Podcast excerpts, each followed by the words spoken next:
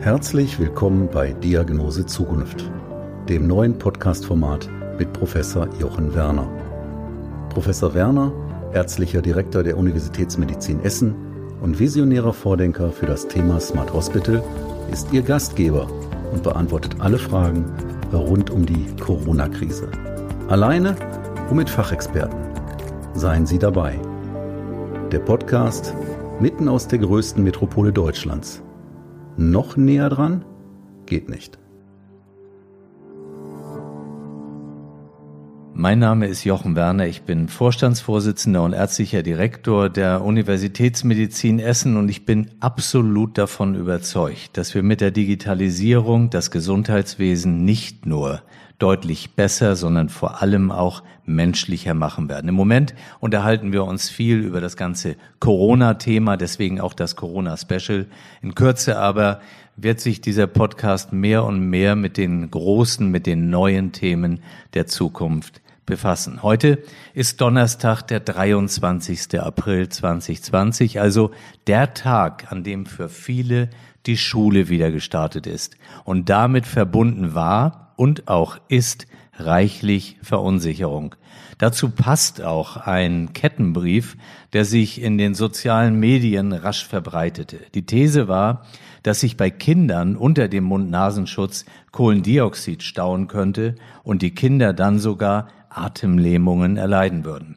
Auch wenn diese These inzwischen von vielen entkräftet ist, so ist sie erst einmal in der sozialen Welt und garantiert damit weitere Verbreitung. Dies ist aber nur ein Modul Unsicherheit bei vielen, bei Eltern, bei Lehrern. Und bevor ich mich jetzt im Interview zu diesen und ähnlichen Fragen mit einem Realschullehrer über seine aktuellen Gedanken zur Schulöffnung unterhalte, will ich kurz auf die Lage an der Universitätsmedizin Essen eingehen. Seitens dieser gibt es keine wirklich neuen Entwicklungen, was die Patientenzahl betrifft. Weiterhin versorgen wir zwischen 40 und 50 Patienten stationär.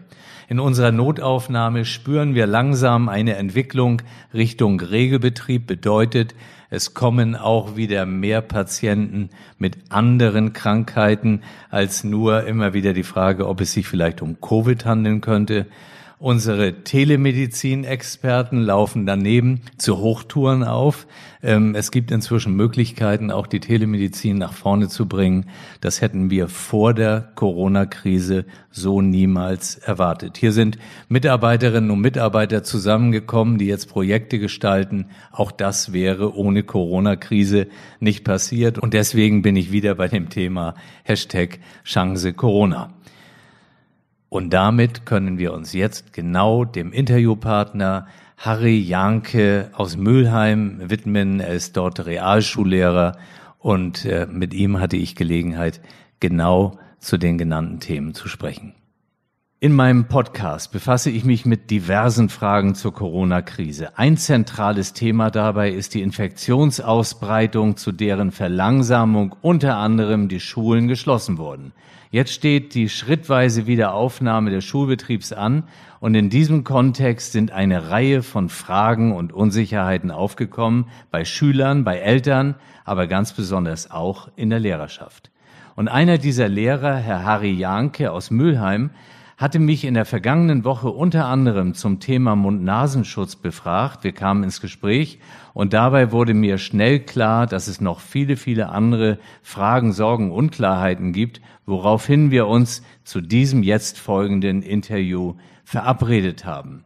Ja, lieber Herr Janke, schön, dass Sie da sind. Seien Sie doch bitte so nett und stellen Sie sich kurz unseren Zuhörerinnen und Zuhörern einmal vor. Ja, guten Tag, Herr Professor Werner. Ich freue mich, dass ich hier die Möglichkeit habe, einfach mal die Probleme und Sorgen und Nöte unserer Lehrer hier zum Besten zu geben, mit Ihnen darüber zu sprechen. Ich heiße, wie gesagt, Harry Janke, bin Realschullehrer seit zwei Jahren hier in Mühl am Ruhr und insgesamt seit 15 Jahren an unterschiedlichen Schulen in NRW tätig, unterrichte die Fächer Sport, Biologie, Politik und Philosophie. Mit Lehrern verbinden auch heute nicht wenige das Klischee eines, äh, ich sag mal, ferienreichen Berufsbildes abgesichert und eher etwas faul agierend. In meinen Augen ist es alles andere als so, äh, denn die Lehrer haben auch in den vergangenen Jahren immer wieder unter Beweis stellen müssen, dass sie eigentlich Krisenmanager an der Front sind. Und äh, ich glaube, dazu haben Sie auch einiges zu sagen. Ja, das ist richtig, denn die Corona-Krise ist zwar die schlimmste Krise mit Abstand, die wir im Moment erleben. Allerdings sind die Schulen auch in den letzten Jahren oft eben mit zusätzlichen Problemen belastet worden. Ich denke da eben nur mal noch an die Migration. Das heißt, wir haben also seit fünf Jahren ungefähr ganz, ganz, ganz viele neue Schüler bekommen aus Gebieten, die eben auch kulturell etwas schwierig sind, die auch vielleicht mit der deutschen Sprache Probleme haben. Das heißt, die müssen integriert werden. Davor, im Jahre 2013, im Schuljahr 2013-14, ging es halt los mit dem Thema Inklusion. Das heißt, die Schule hat zusätzliche Aufgaben bekommen, behinderte oder kranke Schüler mit zu unterrichten und wurde auch im Grunde genommen auch so ein bisschen Stand-by darauf vorbereitet, ohne klare Richtlinien, ohne vorher auch über die medizinischen Zusammenhänge genau aufgeklärt zu werden. Und nun in diesem Jahr halt die Corona-Krise, die natürlich mit Abstand die höchsten Herausforderungen stellt und wo wir eigentlich mit ganz, ganz, ganz vielen Fragen im Moment ähm, uns teilweise alleine gelassen fühlen. So, und jetzt sind wir genau bei diesen Fragen, bei diesen Problemen. Wo sehen Sie konkret Probleme im Schulalltag? Ja, also es geht konkret los, zum Beispiel schon bei der Anfahrt zur Schule. Das heißt, diese Schulbusgestaltung ist offen. Wer sagt uns auch genau, wie sollen die Schule oder die Schulbusse mit den Schülermassen und den Schülern, die dort mitfahren, klarkommen, wenn ein Abstände nicht eingehalten werden, zum Beispiel, wenn Masken nicht getragen werden oder wenn der Busfahrer schlicht ja, überfordert ist, wenn bestimmte Schüler nicht in der Lage sind, sich an die Regeln zu halten. Also da sehe ich ein großes Problem, die Schulbusgestaltung reibungslos zu gestalten. Ja, anschließend, die Schüler sind angekommen, dann geht's äh, ja auf die Flure in den Klassenraum. Ähm, wie sehen Sie dort die Entwicklung? Wie wollen Sie die vorbereiten? Ähm, also wir haben das lange diskutiert in der Lehrerschaft, uns überlegt, dass wir dort die Klassen aufteilen, vielleicht nur 15 Schüler pro Klasse nehmen und dann versuchen eben den Abstand zu wahren. Aber wie gesagt, auch da sind wir noch nicht ganz im Klaren, ob auch alle Räume dafür geeignet sind, ob auch wie wir reagieren, wenn die Schüler sich zum Beispiel nicht daran halten, mindestens 1,50 Meter Abstand zu wahren, vielleicht sogar zwei Meter. Also die Frage ist nicht endgültig geklärt. Und ähm, wie reagiert der Schüler? Vielleicht nimmt er es nicht ernst und stellt sich dann nur 1,20 Meter oder 1,10 Meter hin. Aber wir wissen nicht, ob wir diese Vorgaben umsetzen können. Und jetzt sagen wir, die Schulstunde ist zu Ende.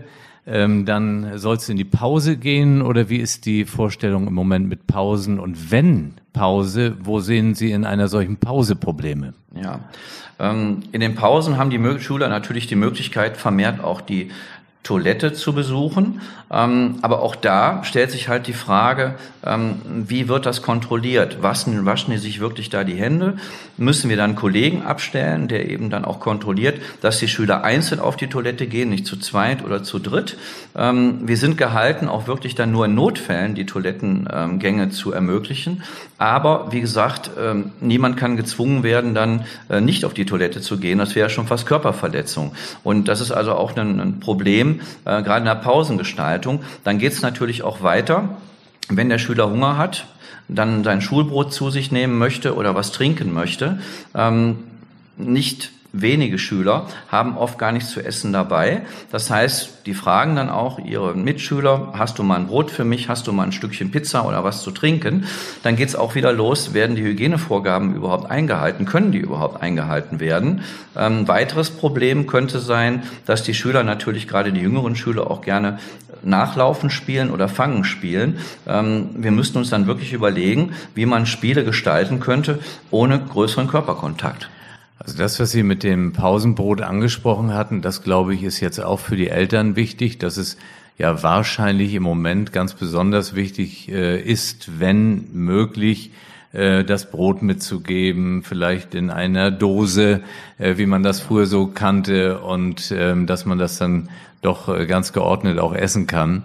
Und wenn nichts da ist, dann kommen natürlich diese Themen auf. Man geht irgendwo hin, man kauft noch was ein. Ähm, ich glaube, das ist auch ein kleiner Punkt dabei, an den man denken muss. Nun stellen wir uns vor, und das wird ja bei Ihnen auch täglich vorkommen, ein Kind ist krank. Ja, ein Kind hat Fieber. Wie gehen Sie damit um? Ja, ähm, das tritt tatsächlich sehr häufig auf. Also wir haben an unserer Schule circa 700 Schüler und von den 700 haben wir also in unserem Schulsanitätsdienst täglich eigentlich fünf bis zehn Kinder, die entweder mit irgendwelchen Bauchschmerzen oder vielleicht auch Temperaturerhöhungen, ähm, Beschwerden zu uns kommen und dann eben den Unterricht verlassen wollen oder auch sagen, ähm, ich kann nicht mehr, ich muss nach Hause. Aber oft kann man die Eltern auch gar nicht erreichen. Ähm, dann wissen wir nicht, wo sollen wir mit dem Kind überhaupt hin? Wir haben ja zwar einen Raum für den Schulsanitätsdienst, aber dieser Raum ist natürlich nicht den neuesten hygienischen ähm, Richtlinien entsprechend äh, gestaltet und der Raum ist auch nicht immer vorbereitet beziehungsweise auch besetzt. Das heißt also, ähm, das wäre ein größeres Problem. Wenn auch jetzt zum Beispiel Kinder wirklich Fieber hätten, hätten wir gar keine Möglichkeit, da einen Quarantäneraum zur Verfügung zu stellen. Ja, wenn jetzt ein solches Kind tatsächlich erkrankt ist, dann muss man natürlich sehen, dass es nach Hause kommt. Und wenn das nicht möglich ist, weil die Eltern nicht erreichbar sind, dann stellt sich die Frage nach Betreuungspersonen.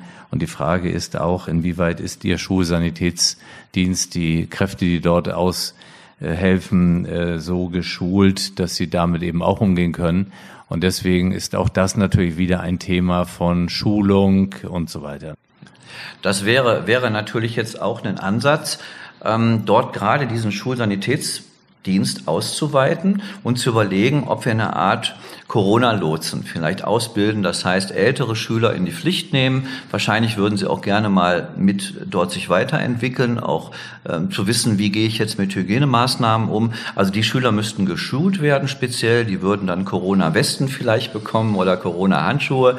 Das heißt, äh, Mundschutz dazu. Und äh, an diesen älteren Schülern können sich die Jüngeren auch orientieren. Und wir würden etwas entlastet werden, gerade in Fragen eben, wenn ein Schüler wirklich mal Fieber hat hat und dann in Quarantäneraum kommen müsste. Wie ist es bei Ihnen jetzt geregelt? Gibt es äh, Maskenpflicht oder haben Sie Vorgaben zu Schutzmasken in der Lehrerschaft? Also wir sind im Moment ähm, darauf angewiesen, diesen Empfehlungen zu folgen. Das heißt, das Schulministerium sagt uns, es wäre gut, wenn es Masken gäbe, beziehungsweise Schüler und Lehrer mit Masken zur Schule kommen würden, aber wir haben keine konkreten Vorgaben, welche Qualität die Masken haben oder was wir machen, wenn die Masken zum Beispiel feucht geworden sind oder wenn der Schüler sagt, ich habe eine Maskenphobie oder wir haben irgendwelche Prüfungen. Also das ist ähm, ein Thema, das sollte schon besser vorbereitet werden. Also so sehe ich da eine ganze Menge Schwierigkeiten. Aber ich glaube, es kann auch ein Thema sein, in dem dann wieder eine Chance liegt weil äh, für mich ist es so, ich halte das Tragen von äh, Masken für essentiell in diesem gesamten Thema. Wir sprechen über die dollsten äh, Vorbeugemaßnahmen, also Abstand halten und Masken ist klar. Ich kann Ihnen nur den Ratschlag geben, so viele Maskenträger wie irgendwie möglich. Ähm, und es gibt auch inzwischen Hinweise, wie sie dann erwärmt werden können etc um die Viren abzutöten. Ähm, es gab ja Begriffe, die geäußert wurden, wie Virusschleuder etc. Ich glaube, das ist auch äh, nicht mehr angebracht, darüber so zu sprechen. Es wird auf eine äh, Vorgabe rauslaufen. Das kann für mich gar nicht anders sein, dass man Masken tragen soll. Und vor dem Hintergrund wäre, glaube ich, jede Schule sehr, sehr gut beraten, so viele Masken zu tragen, wie es irgendwie geht. Ähm, wenn ich das jetzt nochmal vor Augen habe, dann könnte ich mir gleichermaßen vorstellen, dass es wahrscheinlich gut wäre, auch für Schulen, für die Lehrerschaft, aber auch für Schüler, ähm, Experten einmal einzuladen, die auch dort ähm, sich das anschauen und sagen, wie ist eigentlich diese Schule genau aufgestellt?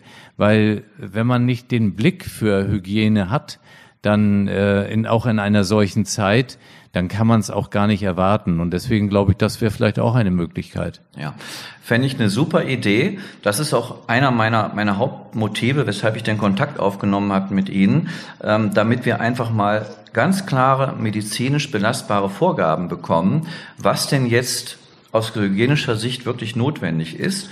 Ähm, eine Schulung im Bereich Masken, eine Schulung im Bereich nochmal ähm, Händedesinfektion, eine Schulung im Bereich Abständen, auch äh, eben Schulungen, die die Schüler schulgerecht auch umgesetzen können. Das heißt, die Schulung muss in der Grundschule anders aussehen als in der Sek 2 oder in der Sek 1.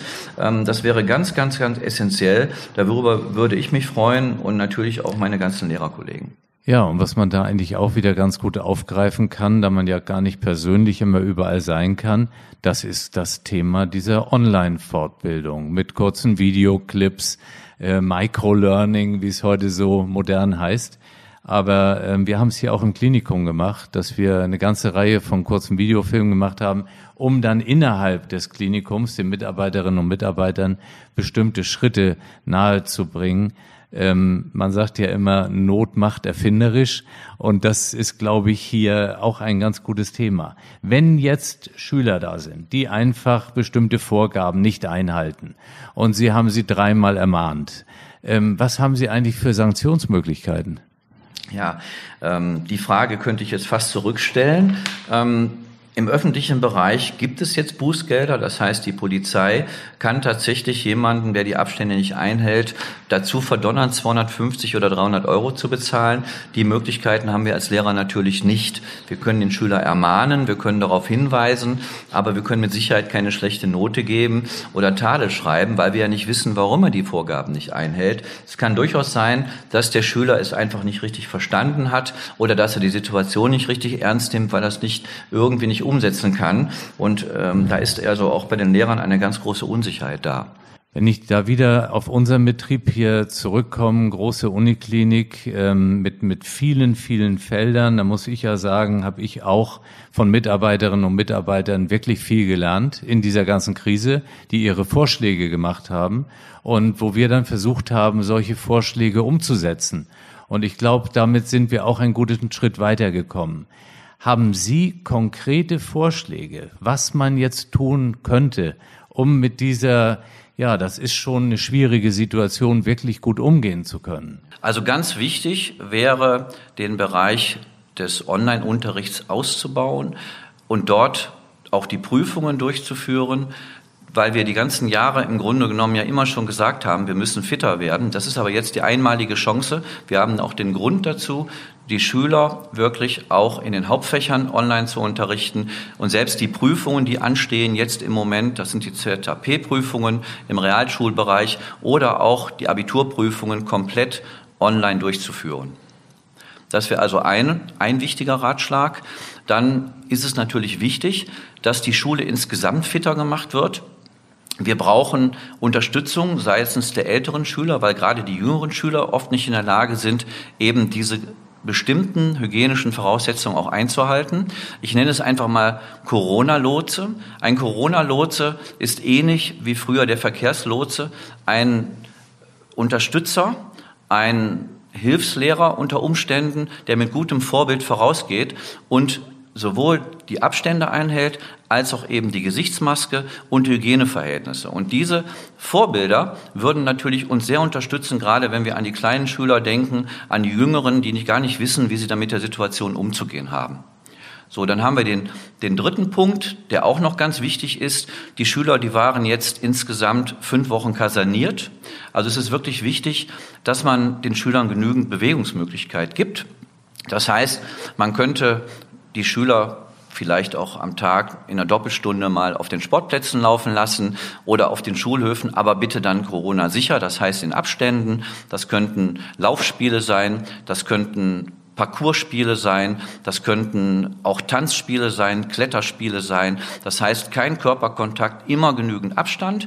Dann ein weiterer Punkt, den wir also auch machen sollten. Wir sollten im Grunde genommen auch andere Initiativen einbinden. Man darf die Schule jetzt im jetzigen Moment nicht alleine lassen. Wir könnten zum Beispiel Vereine mit einbinden, Sportvereine, die im Moment ja natürlich auch unter der Corona-Krise leiden. Und diese Sportvereine könnten mit als Betreuer oder als Co-Trainer agieren und den Schülern Bewegungsmöglichkeiten bieten, zusammen mit den Schulen, weil jede Schule hat in der Regel ja auch Sportfreiflächen. Das könnte man zwei Stunden am Tag im Grunde genommen anbieten. Und was ich eben schon sagte, die Schule alleine kann ja diese Problematik nicht bewältigen. Es wäre sinnvoll, zusätzliche Partner einzubinden, die vor Ort auch genau entscheiden können, wie man jetzt in Zukunft mit der Situation umgeht. Das könnte das Gesundheitsamt sein, das könnten Mediziner sein, unter Umständen auch Medizinstudenten, weiterhin auch Lehrer, die natürlich aus ihrer Sicht sagen, was da umsetzbar ist vor Ort an der Schule. Ähm, und ein, ein weiterer wichtiger Punkt, der uns natürlich helfen könnte, sind die Gastronomen, die im Moment auf dem Trockenen sitzen und nicht die Möglichkeit haben, ganz normal zu arbeiten, die nicht wissen, wie sie ihre ähm, Miete bezahlen müssen teilweise oder äh, wie sie ihre mit ihren Gästen später klarkommen. Ähm, es ist wirklich nicht klar, wann sie wieder äh, öffnen können. Insofern hätten sie jetzt Kapazität und könnten die Schulen, Schulen natürlich unterstützen mit dementsprechenden Angeboten. Und es macht ja viel, viel mehr Sinn, wenn man Arbeit finanziert und nicht Arbeitslosigkeit. Also da würde ich mich für einsetzen, Gastronome an die Schulen zu holen. Ja, lieber Herr Janke, was mir wirklich gut gefällt, das ist, wie Sie auch sprudeln mit Ihren Ideen. Das ist ja immer so, die eine ist vielleicht akut umsetzbar, die andere noch nicht, aber es zeigt, es sind viele, viele Gedanken schon äh, gemacht worden. Und jetzt würde ich gerne noch einmal auf die Zuhörerschaft zurückkommen. Was können Sie denen und vielleicht auch heute ganz besonders den Eltern für einen Rat geben? Ja. Also Eltern würde ich wirklich den Rat geben, äh, denkt daran, dass die Kinder zwischendurch auch mal Hunger bekommen in der Schule, dass die Kinder jetzt bei den Temperaturen trinken müssen. Also bitte denkt an das gute alte Schulbrot in der Schulbrotdose, damit die Kinder wirklich nicht Hunger haben, vielleicht zu Netto oder woanders hinrennen müssen. Äh, genügend Trinken mitgeben, bitte ganz wichtig. Und bitte kranke Kinder, wenn ihr das Gefühl habt, dass die Kinder Fieber haben oder irgendwie nicht gut drauf sind, lasst sie lieber zu Hause, weil wir können als Lehrer nicht einschätzen, ist es eine harmlose Sache oder ist es eine schwierige Sache. Also bitte kranke Kinder zu Hause lassen und die Kinder bitte auch nicht kasernieren.